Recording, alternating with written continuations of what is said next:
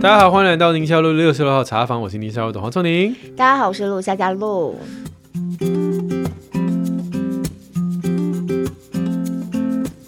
哎，我们今天的 Q&A 主题第一个就还蛮医学专业的哈，就是对于抽血的这种恐惧感，那要怎么样化解？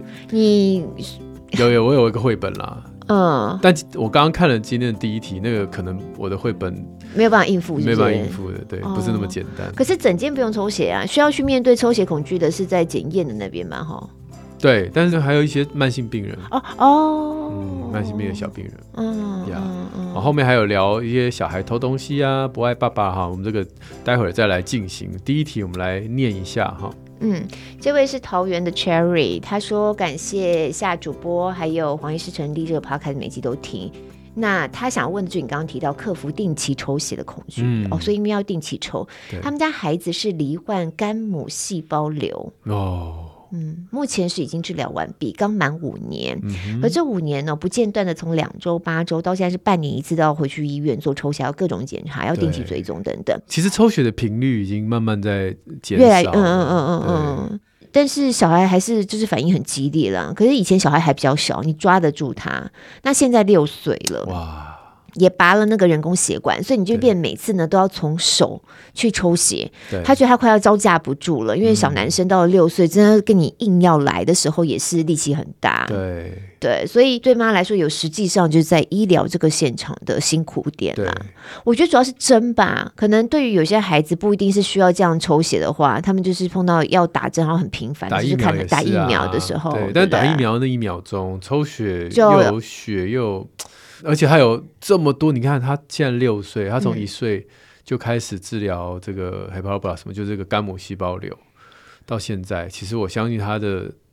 那个恐怖的经验已经很深植在他脑里面了，对，所以他其实也有看绘本，像那个小乐的那一个，然后就只有那么痛而已。然后医生也会跟他讲解，爸妈也会跟他好好沟通，就是想到的都都去做了啊，转移注意力，对对对。然后刚开始他就会变得很安静，对。然后呢，一旦坐上去那个抽血室的时候，他就我觉得他那个安静是在压抑自己，然后一坐上去之后，那个整个就崩溃了，开始跑啊，大哭大闹这样。我觉得妈妈真的是也很心疼啊，也理解孩子的那个恐惧。那甚至到现在是变成说，连在学校打预防针都没有办法克服了。对对，抽血的恐惧，那个针的恐惧延伸到了打预防针。嗯嗯嗯，所以妈妈就是心里头很难过，看孩子这样子也很难过。对，嗯，你说要勇敢，勇敢，勇敢。对。对，然后我有我有，小孩说我有我有，可是还是很害怕。对对对，yeah. 然后又同时对医检师也不好意思，每、oh, 次都要搞很久这样。对，嗯，这位妈妈本身其实自己是护理师哎、啊，对，看到了。身为护理师，我在五年前得知这个肿瘤的时候，她是很低落、很沮丧，十一公分呢，对对对。嗯、结果他哎，他说有一天在我的脸书看到我发了肝母细胞瘤的文章，嗯，在五年前，对。那时候就已经边看边哭了。对，对嗯、好，呃，哇，我没想到我的 文章，因为这个这个病很少见了，对对，很少见。嗯，所以今天这个问题我已经没办法，我没辙了哈，因为阿布与小乐的绘本是我太看了，然后医生也跟孩子也讲解过了。对对，所以我我今天邀请到我们医院厉害的专家啊。真的，这个李冠威老师，他是我们医院的儿童医疗辅导师。我们先欢迎他来。哎，李老师好，老师好，大家好。哇哦，李老师，你跟大家分享一下你的 background，就是为什么我找你来？其实这就是你的工作，对不对？其实我没有听过儿童医疗辅导师的，没听过是不是？嗯，嗯，没听过这个职务。对，我们的专业目前在台湾还不算一个很正式的职务，但是在美国呢，只要有儿童医院或者儿童的病房呢，就会有像我们这样子的。儿童医疗辅导师去协助孩子在做一些治疗的前后的一些心理准备，还有辅导的工作，嗯、那就是减低他们对于医疗上的一些治疗的焦虑和恐惧。嗯、真的就是这个孩子是不是？对对对对，所以目前台湾就是有四个老师，全台湾才四个。对，有两个在台大，一个在马街，然后一个在高荣。是是真的真的，一只手就数得完呢，因为五个都不到哎。宁夏路面子真是有。够大哇，才四个，嗯，对，所以李老师你应该非常有感，因为这个真的是是一个很困难的课题，可是跟李老师的日常。对。对，这个其实就是我们每天在面对的工作，嗯、对，然后如何跟孩子沟通，跟父母沟通，然后让他们再一直建立信心，然后愿意继续接受治疗，这样子。嗯，那如果今天碰到这一位 Cherry 妈妈，你会怎么样去跟她帮助她跟帮助对帮助她安慰她跟给她孩子沟通呢？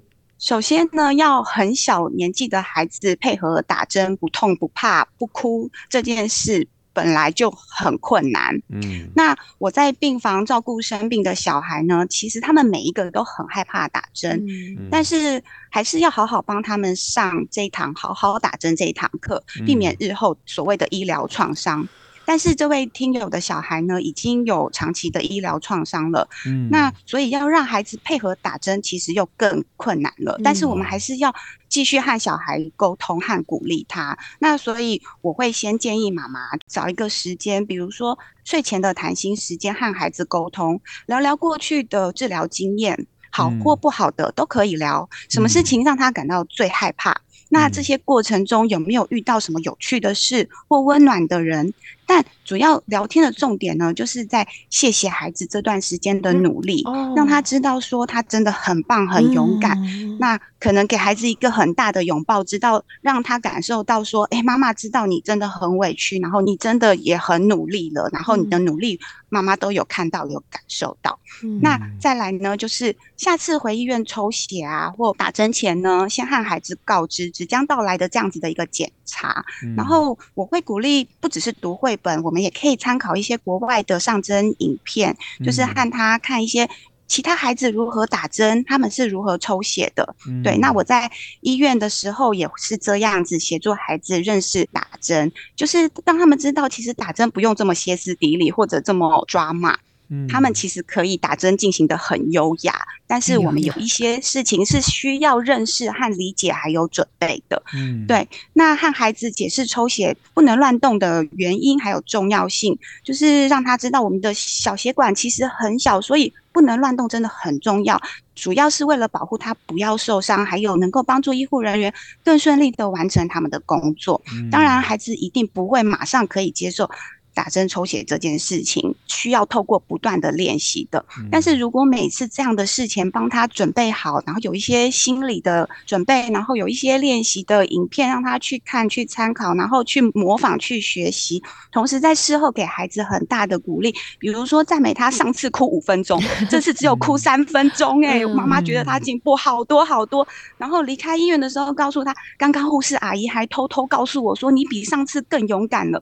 重点就是在。孩子面前赞美他表现好的地方，比如说，哎，你这次愿意很开心的来医院就已经很棒了。每次都累积这样的信心跟预备孩子的能力，我相信有一天奇迹会出现。然后你会发现孩子慢慢的从哦一直扭动变着哎。抱着可以不要乱动，再变成自己可以坐着配合打针，然后从歇斯底里的大哭变成诶只哭三秒钟，最后不哭了，然后还会笑着跟妈妈说：“妈妈，你看我好勇敢。”嗯，对，所以我觉得这个是需要不断透过练习跟准备的，而且不会是一触可及。对，所以我会建议这个妈妈，她先好好的孩子告别过去的不愉快的经验，就是让孩子知道，虽然这些经验。对，虽然我们有过这些不好的经验，但是我们透过学习跟练习还有改变，我们是可以有不一样的经验的。对，对，我觉得妈妈心里头要有这样的信念。对，李老师刚刚讲到几个重点，我整理一下。第一个就是说，在睡前。在轻松的这个状况下，不是只有打针的时候，呃，前一天才讲。对，要找一个天时地利人和的时间，要常常讲，不能在小孩压力很大或心情不好的时候。那你聊到说，不管开心不开心的事，都要让他讲，对不对？就是说，不是说我们今天就是粉饰太平，都只讲你勇敢的事。那可是他真正害怕的是，其实也要让他讲出来。很多家长是不是会担心说，你把这些事讲，会不会就越来越害怕，越来越害怕，越来越害怕？但你刚刚的建议好像不是嘛，哈。对，嗯，就是要让孩子抒发出来，他过去到底是有哪一个点，或是哪一个环节，他觉得真的是让他很恐惧。比如说，有些小孩子他们觉得打针，嗯、像我们病房常常需要打手针，那小孩子听到打针就会很害怕。可是，其实我让孩子看影片的过程，主要是让他们知道，其实打针针并不会留在他们的手里面。嗯。其实是要为了要协助让一个小吸管很软很软的小吸管放进他们的小血管，所以我们需要借助的是那个针放进去的力量。但是阿姨把小吸管放好之后，那个针就很神奇的有一个纽扣，就会把它抽回来哦。所以你要仔细看那个影片。那同时我也会让孩子做一些。呃，就是玩偶的练习，然后让他们看到，哎、嗯，真的那个只有小吸管在他们的小血管里面，嗯，对，所以孩子就是自然而然就会减低那个恐惧和焦虑。嗯、所以换句话说，就是称赞孩子勇敢也要有所本嘛，就是说你很勇敢，勇敢，那到底勇敢什么？嗯，那从刚才李老师的分享，那个勇敢的点，就是支撑他下一次更勇敢的点，就是从他过去的经验去找到那个那个支点，而不是很泛泛，就是说啊要有。勇敢啊，要坚强啊！我觉得这个是刚才我听到一个很好的提醒。然后另外一个勇敢的支点就是对事实的理解。如果看影片能够对于整个打针的过程画面上面有更透视眼、更具象化，我觉得对孩子来讲也能够比较明白这个事情的前因跟后果。那最后一个也是说，当孩子已经真的有一些进步的时候，要不吝惜的成长，即便。这次假如真的失败了的话，也要称赞他吗？就是你还是很 勇敢的进来了，是要大大的称赞他啊啊啊！失败要称赞什么？教一下啊！今天至少你跟我进来了，这样子。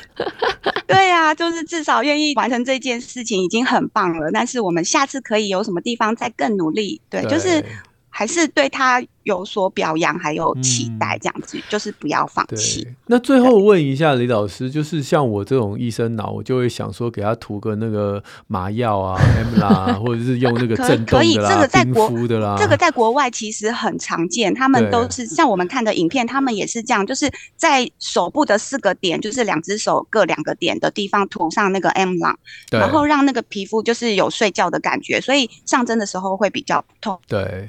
可是目前在台湾还没有这样子的一个模式。哎、欸，我小孩小的时候打疫苗的时候，我会给他涂。哎，那是因为你是医生、啊，那是因为你是医生爸爸，对，我就给他涂，然后给他贴，然后我就被那护理人员白眼。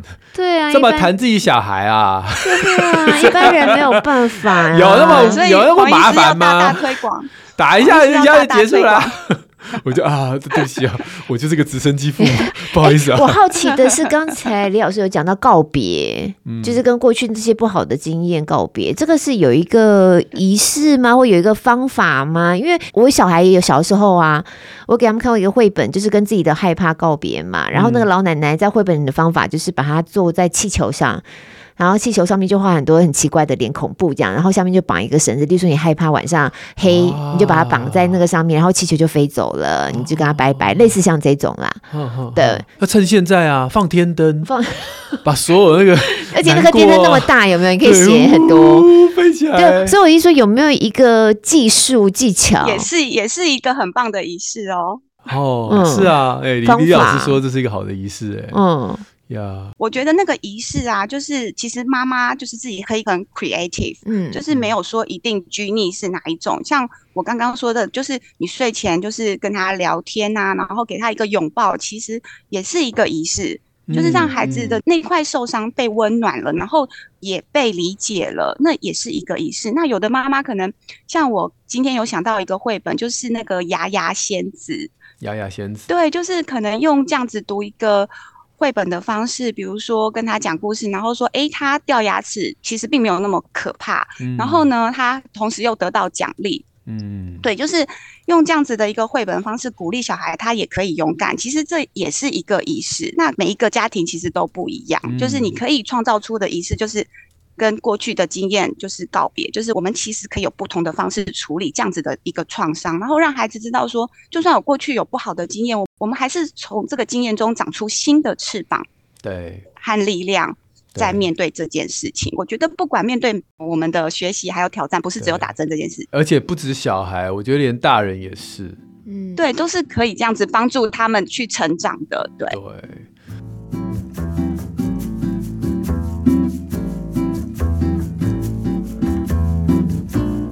哎，李老师难得来，要不要跟大家分享一下我们台湾的友善医疗跟你在国外看到的？给你给你三分钟。他说这样讲起来就伤心了。我们是还在落后你二十年前的看到的东西吗？这样对对，你这样子会逼我说出很多。就就是要就是要逼你说的话，对，我就是要逼你。台湾的友善医疗真的，当然我们不能比上不足，比下有余啦。你当然不能跟一些就是好医疗比较匮乏的国家比，可是对都已经是已开发国家了。我觉得我们的医疗，尤其是儿童的友善医疗有进步啦。老师，我的确是有感觉到一些。现在这个有四位啦。儿童医疗辅导师从没有到变有四位，从没从没工作到至少有四个有工作。瑞幸瑞幸儿童医疗基金会一直在大力推广这件事情。没错，像 Cherry 提到他们家孩子碰到那个状况的家里头，真的很需要哎。现在儿童友善，你看才四位，所以其实大部分这些友善医疗的资源都是在儿癌的病人。尤其是在都会区才有可能。对，但是其实觉得那其他小孩不不用友善的吗？就是、嗯、对，就是在美国，他们其实儿科的每一个部门都会有一个这样子的老师去协助儿童的各种各样的问题。对，啊、对，嗯、所以其实台湾应该还是希望有机会往这个部分继续前进跟努力。对。对整个气氛来说，好像有还是好一点点啦。例如说，小儿科诊所里面，就是可能我现在看到越来越多会放娃娃的啊，对对对对，放绘本的呀。然后像小儿科的那区，就是有一个游戏区，对，然后也会贴一些什么比较可爱的。疫情就关，一关就关三年，还是很难，因为小孩只要进到医院，你知道医院那个气氛就是那样嘛，就是跟资本主义有关哦，因为儿科不赚钱。然后这个资源要耗费非常大，就最到说到底就是钱。对，说到底真的就是这个问题。你最友善的打疫苗，我随便举例啦。嗯，你带你小孩打疫苗，你会喜欢这样子在那边排队，然后一堆小孩妈妈抱着在那边等，然后领、嗯、看完医生就是叫你去领疫苗，领疫苗要回到疫苗间。嗯嗯、其实这整个过程当中就是半条命就没了，对不对？但疫苗打那么多针，对不对？对。那诊所当然好一点，然后空间比较就是很很单一，就进来啊，同一个医生看看。同一个医生打，但即便如此，他也是很输送带式的、啊。嗯、对于打疫苗，就光讲这件小事儿好。对，但打疫苗，也许很多人觉得不在意，可光讲这件小事情。没有，我跟你讲，小小孩子这样光打疫苗就要烦死。啊、我我我最简单的就是，如果今天打疫苗，给你一个不要大。就是像一个那个路边有那种小的 KTV 间，好不好？就就就这样，然后一个沙发，然后有温暖的音乐，然后昏暗的灯光，嗯嗯、然后让你在那边喂母奶。然后喂母奶的时候，还有贴刚才讲那个，比如说呃一些麻药啊，或者是一些让他止痛的东西。然后护理人员温柔的进来说：“妈妈要打了，你让他继续吸。”啪，打完，你在那边休息几分钟，对，你安抚他，嗯、然后他就走。搞不好宝宝连醒都没醒。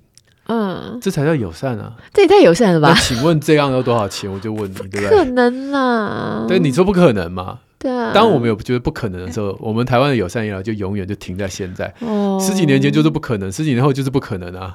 所以 最后所有资源都在儿童。我觉得你形容的画面太美好了。其实不难，有些医院在做啊。哦。就单独一间而已。对啊，就就是做得到的。台大。对啊。那是所有的资源最多的，大概就那些医院了。对啊。所以，我跟你讲，我从老大开始，我们家小孩打疫苗都不在医院打的，我就是在那个社区卫生所，卫生所对，以前的卫生所，现在叫什么什么卫生什么服务中心之类的，对对对，健康医疗什么类似像那种，那个就很快耶。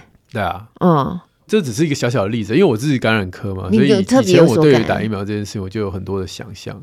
那像以前我们打针，小朋友上针，嗯。就超没人权呢、啊！我年轻的时候就是帘子一拉就把爸妈赶出去啊，不准爸妈，就是爸妈在外面啊。那你们怎么？你们在里面对小孩做什么啊？就就很 就是反正这个身强力壮的护理师就把小孩压住啊，然后我们就把他打。我觉得整个过程就是很恐怖，因为你还被压住这样，嗯，就后面有十几个人在排队啊。所以就是啪，然后打完出来，打完出来，打完出来。对整个医疗来讲，这是快。可是小孩子那个恐惧就开始累积了耶。是啊，啊，是啊。我再说一个简单的，现在很多人这样讲要得罪人的。嗯，你只要我只要看到一个小孩看到我本来不会哭，变得会哭，我就知道他一定去抽过鼻子。哦哦哦，有有有，你有讲过这个。那抽痰，OK，无可厚非。那有必要吗？那如果真的有必要，有更温柔的方式吗？哦、一定要把小孩架在这个椅子上，然后然后妈妈，你看这个痰这么多，就就这件事情本身，我当然对医疗上面每个人有自己的想法，我没有意见。但是以友善的角度，这对孩子是友善吗？那他下次看到白袍就拔腿就跑啊！对，对对，我说我跟他们不是同挂的，啊不要跑。你现在换个衣服穿嘛？我真的没办法。对，看诊一定要穿着白袍吗？没有，是可以，你要穿彩衣也可以。对，你现在对彩衣娱亲，穿吊嘎跟那个 瑜伽裤，也太移花了，这意思。穿瑜伽裤要投诉吧？奇怪。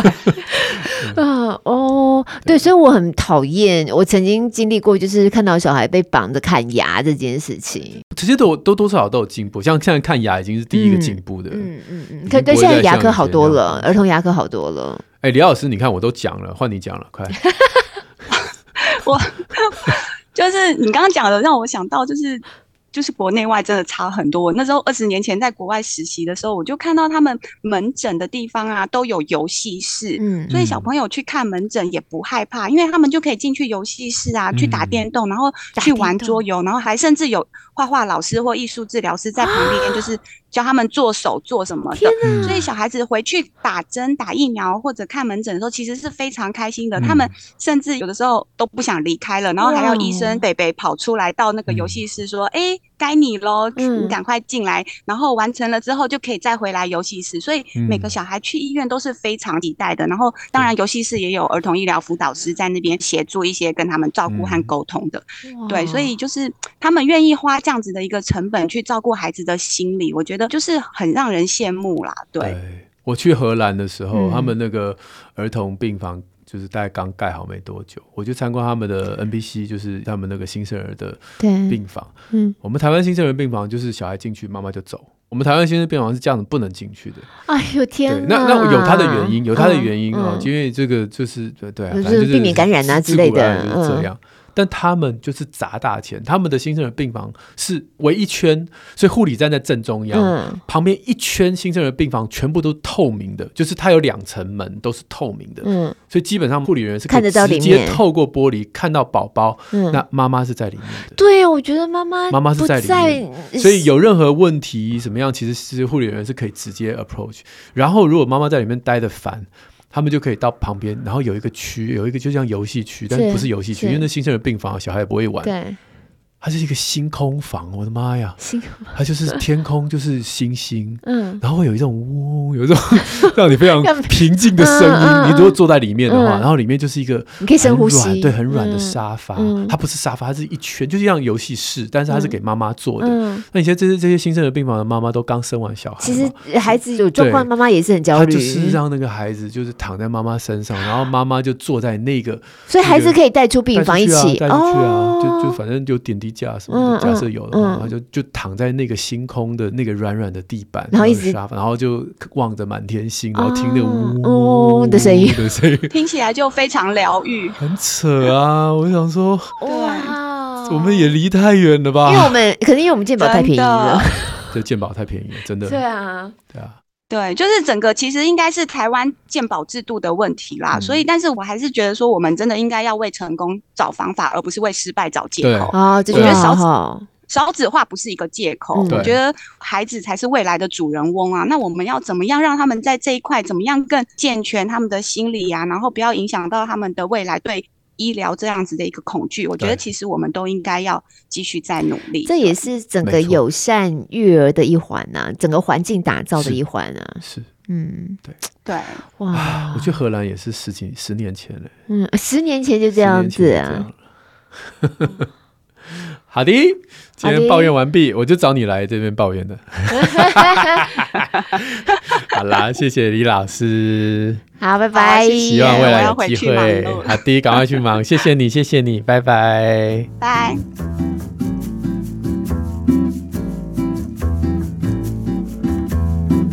好，下面这个是就刚刚讲的小孩偷东西，这位听友配 P E I，他说很开心能够加入您加入收听的行列，每集都很精彩。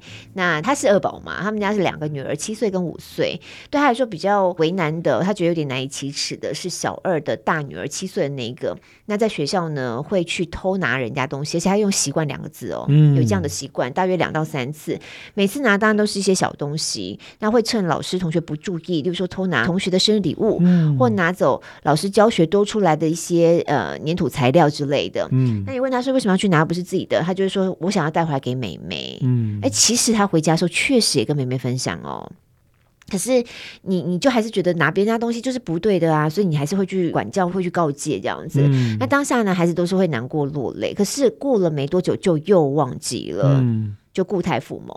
那妈妈其实呢，在网络上有看到很多专家的分析，例如说，有可能孩子这样的行为想要获得父母的关注，想要得到一些刺激感等等。那妈妈其实也觉得自己明明就花了比较多时间在陪老大呀，也有给零用钱呐，也有各种奖励制度啊，延迟欲望啊，哦，想要买东西，只要不要是太离谱，也都会满足他这样。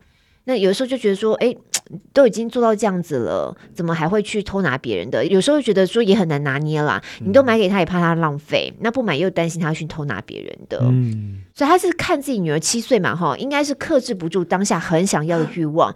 虽然孩子自己知道不能够拿别人东西，可是当那个欲望。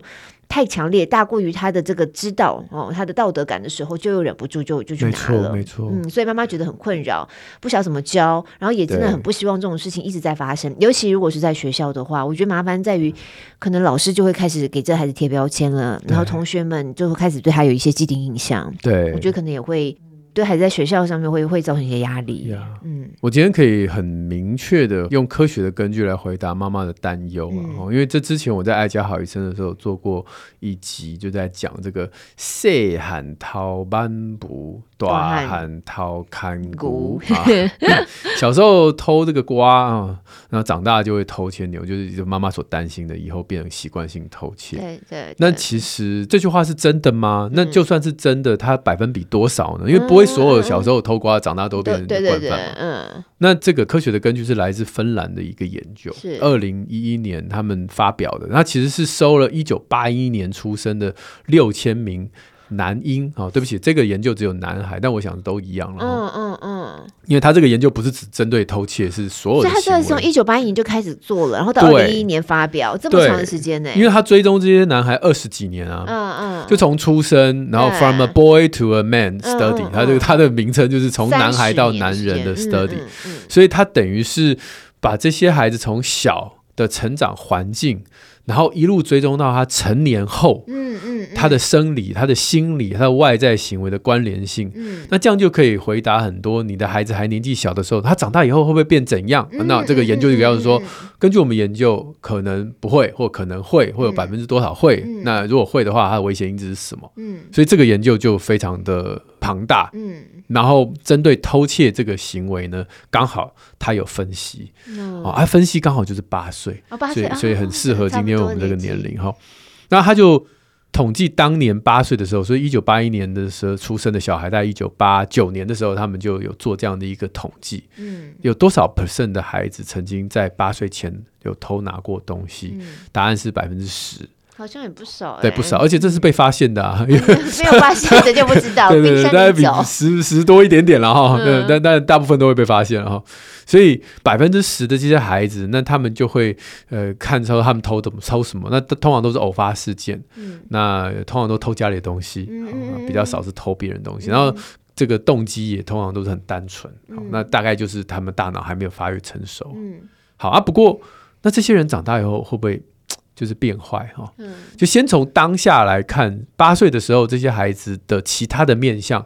包括家里的经济条件啊，包括智力啊、个性啊，或者这些等等一些面相，跟曾经偷过东西跟没有偷过东西的孩子，在八岁这个时候是看不出来的，但是他们就继续追踪了，嗯、所以过了十七年之后，嗯、这些孩子都长大了。嗯嗯嗯、有多少比例的人哦？就当年这些曾经偷过东西的小男孩，有多少比例到了二十五岁的男人之后，还有一些行为异常？嗯嗯嗯、啊，答案是百分之九左右了哈，那百分之十、百分之九差不多哎。不不不，它是百分之十里面的百分之九。OK OK OK，嗯嗯哦，所以剩下百分之九十一曾经偷过东西的孩子，到了长大也没怎样。嗯，那这百分之九的真的就有一些反社会人格啊、药物成瘾啊等等等等各各种不同的问题哈。那他就想知道说，这百分之对为什么？为什么这个八岁曾经偷东西的孩子百分之九十都没事？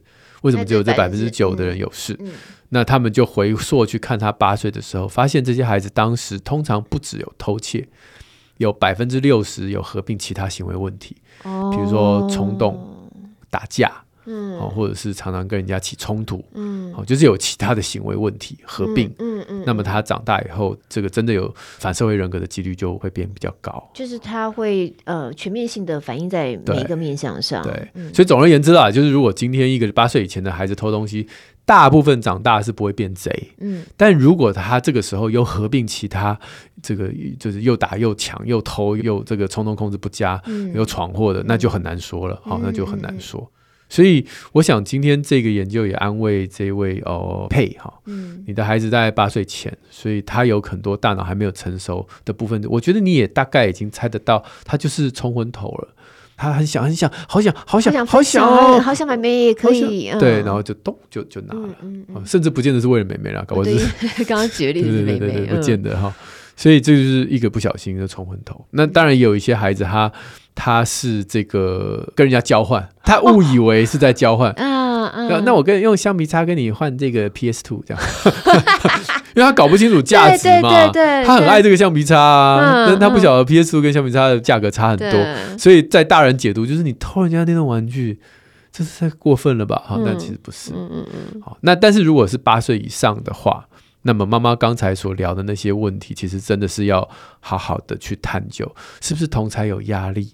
然后别人都有，我没有，这样我就交朋友很困难。嗯、还是他自信心低落，嗯，就借由偷窃才有人关注我。哦、我不偷东西，大家就当我是空气。就他刚讲专家的分析里头就有这一项，对对对，嗯、或者是。他是借由拿名贵的东西来交朋友，所以他从别的地方偷东西，然后到学校说：“你看，我有新的什么什么。”然后让同学来跟他玩，对，或者是不是引起父母注意，而是引起别人注意，好，那等等的这些都是有可能是偷窃背后可能要啊寻求的原因，当然也有可能是。冲动控制不佳啊，注意力不集中啊，过动冲动，他不是故意的，他就是啊啊忘记了，嗯嗯，那这些也一定会合并其他的行为问题。这个部分就是要去找专业的，其他也都是啊。我觉得这些事情有的时候家长分辨不出来哦，重点在这个到底是同侪压力，还是自信心低落，还是社交技巧单调，还是要引起爸妈注意、老师注意？其实有些家长分辨不出来，所以要去找谁呢？儿科医生是吗？对啊，儿科医生，咨商师哦，咨商师对，咨商师聊一聊，而且就是猜一猜嘛。有时候跟孩子建立关系之后，孩子可能会不自觉的透露出来。那有些可以医疗介入，有些他是有。釜底抽薪有别的问题哦，oh, 对不对？比如说有学习障碍的孩子，他在学校就是很没有自信心，嗯嗯、对。那那他的问题是学习障碍，但他用偷东西来寻找自信心，那就是你的根本问题是学习障碍，不是不准他偷东西。就是你还是要跟他讲偷东西不好，但是这只是行为治疗是没有用的。对，我觉得你这个真的是很重要的提醒，因为确实家长搞不清楚，就是有时候你把因果想得太直观了，但实际上没有这么简单。对。像我自己的经验，就是以前我们家孩子回到家有一段时间，就是情绪非常非常的糟糕。嗯、可是那段时间情绪状况根本就是怎么样，你百思不得其解，到底哪里有问题？后来花了很多时间才去推敲出他在学校承担了很大压力。对哦，原来这样这样对他来说是压力。嗯，所以反映到他家里。可是你如果是在家里看他情绪很糟的那个面相，你就会开始想，他刚刚也好好的啊，他刚刚我们刚刚的互动，或他在家里，你自从他在家里的这个环境去想的时候。就会想不到原来还有其他的，那因为我们家长就这样子啊，我们没有什么经验值啊，我们也没有这个专业，我们看到就是眼前的状况啊。你要再去设想它背后很多原因，其实你想象的也很有限制。对对，对，所以这个部分倒是真的很好的建议耶。Yeah. 嗯嗯。嗯，好，所以希望佩能够先放下心来。这个年纪，光是指年纪而言，他也还蛮小的，所以冲动有时候欲望超过他的理智是还是合理的。不过，如果你有发现其他的危险因素，或者你实在搞不清楚，也可以找咨商的老师们，或者是儿心的医师们，或者是儿科医师聊聊，或者老师聊聊，辅导老师聊都可以。辅导现在其实，在学校辅导室还蛮好的，其实都可以啊、呃，是多一个第三者的角度来看这个事情。嗯嗯嗯嗯，好，希望能够带给你们帮助。好的，好，下面鸡汤时间。陈彦洲他说。又又讲教养，又讲国际政治，心灵成长啊，都喜欢。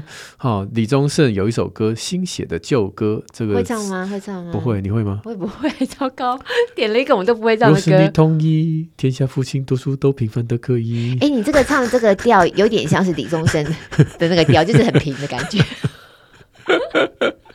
好啦，我他说谢谢，就是愿意对自己孩子表达他的无能为力，但是会尝试解决问题。也许真的无法，但我试过了。光是这样的一个啊、呃，对孩子的坦诚，我觉得就是一个亲子关系的拉近。对，真的，我觉得就是那个过程，哦、然后我们是一起的。对，对对对。其实我觉得大人要让孩子知道，说你对我的支持对我来说也很重要。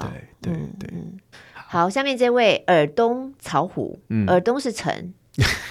草虎是虎，草哎、欸，草虎是虎，对，是不是？陈虎？好不好？应该是这样。他说我是有三个前世情人的三宝爸，跟我们家爸爸一样、欸，哎，嗯，分别是大二，大二。大哎、欸，然后国大学二年级哦，是啊，哇，国三跟小四，所以前辈哎、欸，大二。对，所以他们这样子年纪也差蛮多的，差蛮多的、哦嗯、很喜欢这个带来呃新知跟观念的节目，谢谢我们提供像这样的节目。谢谢，下一位也是曾经留言过的胖胖 M 妈。胖胖也吗？训练爸爸育儿的必听节目，听到听友询问如何训练爸爸育儿，之一的方法就是要听宁夏璐。嗯、但是男性在宝宝还未出生前感受性不高，所以怀孕期间就先看 YT 的节目，像黄宗尼是健康讲堂、爱家好医生，哦、看影片比较可以输入密码，就是可以把爸妈对进入到爸爸脑袋哈。嗯、而且这些内容除了增加育儿知识，还可以成为夫妻聊天的内容，一举数得。感谢两位主持人跟团队，希望有更多厂商发现这个优质。节目，让我们不要断锤。感感谢大家帮推，感谢大家帮推。我们有在想要不要推那个什么？我看很多人都在推那个订阅制，订阅制哈。对对，上次你有讲，对对，所以我们也在新二十集不用钱，这旧的要这个订阅，对，就是订阅制这样的。但那个有一些设定，不晓得。我们还我们还在讨论，我们还在讨论这样。对，但确实讲到我刚刚说支持嘛，我们确实也很需要大家支持这样，因为节目就是这样子，节目要。进行到了一定的阶段之后，我们就会开始思考，我们要养得活自己这件事情变得很重要。好的，所以如果我们到时候有推出一些什么样的，希望大家也可以支持我们的一些方式的话，嗯、也希望大家能够那个多多给我们回馈跟意见，这样也很好，可以让我们能够做得更好。这样子，嗯、好，那我们今天节目就到这边告一个段落。哦，我每次听我自己都觉得说，为什么以前我当妈妈？就是新手妈妈的时候，你为什么那时候就不做 YT？哎，那时候有 YT 吗？那时候好像还没有。对啊，那时候都没有这些可以看。你看，我们以前就是两本两套，一个是百岁育儿，呃、另外一个就是亲密亲密。对对对，大概就这样子。然后都一定要看书一样，对没有什么 YT 这种东西可以看。嗯，对啊，哦，所以很高兴能够给大家带来帮助，嗯、尤其从你的 YT 真的是不同的方式，有时候看影片或什么的。哎，我们也要做 YT，好，加油。讲太多了，新年新希望太多了。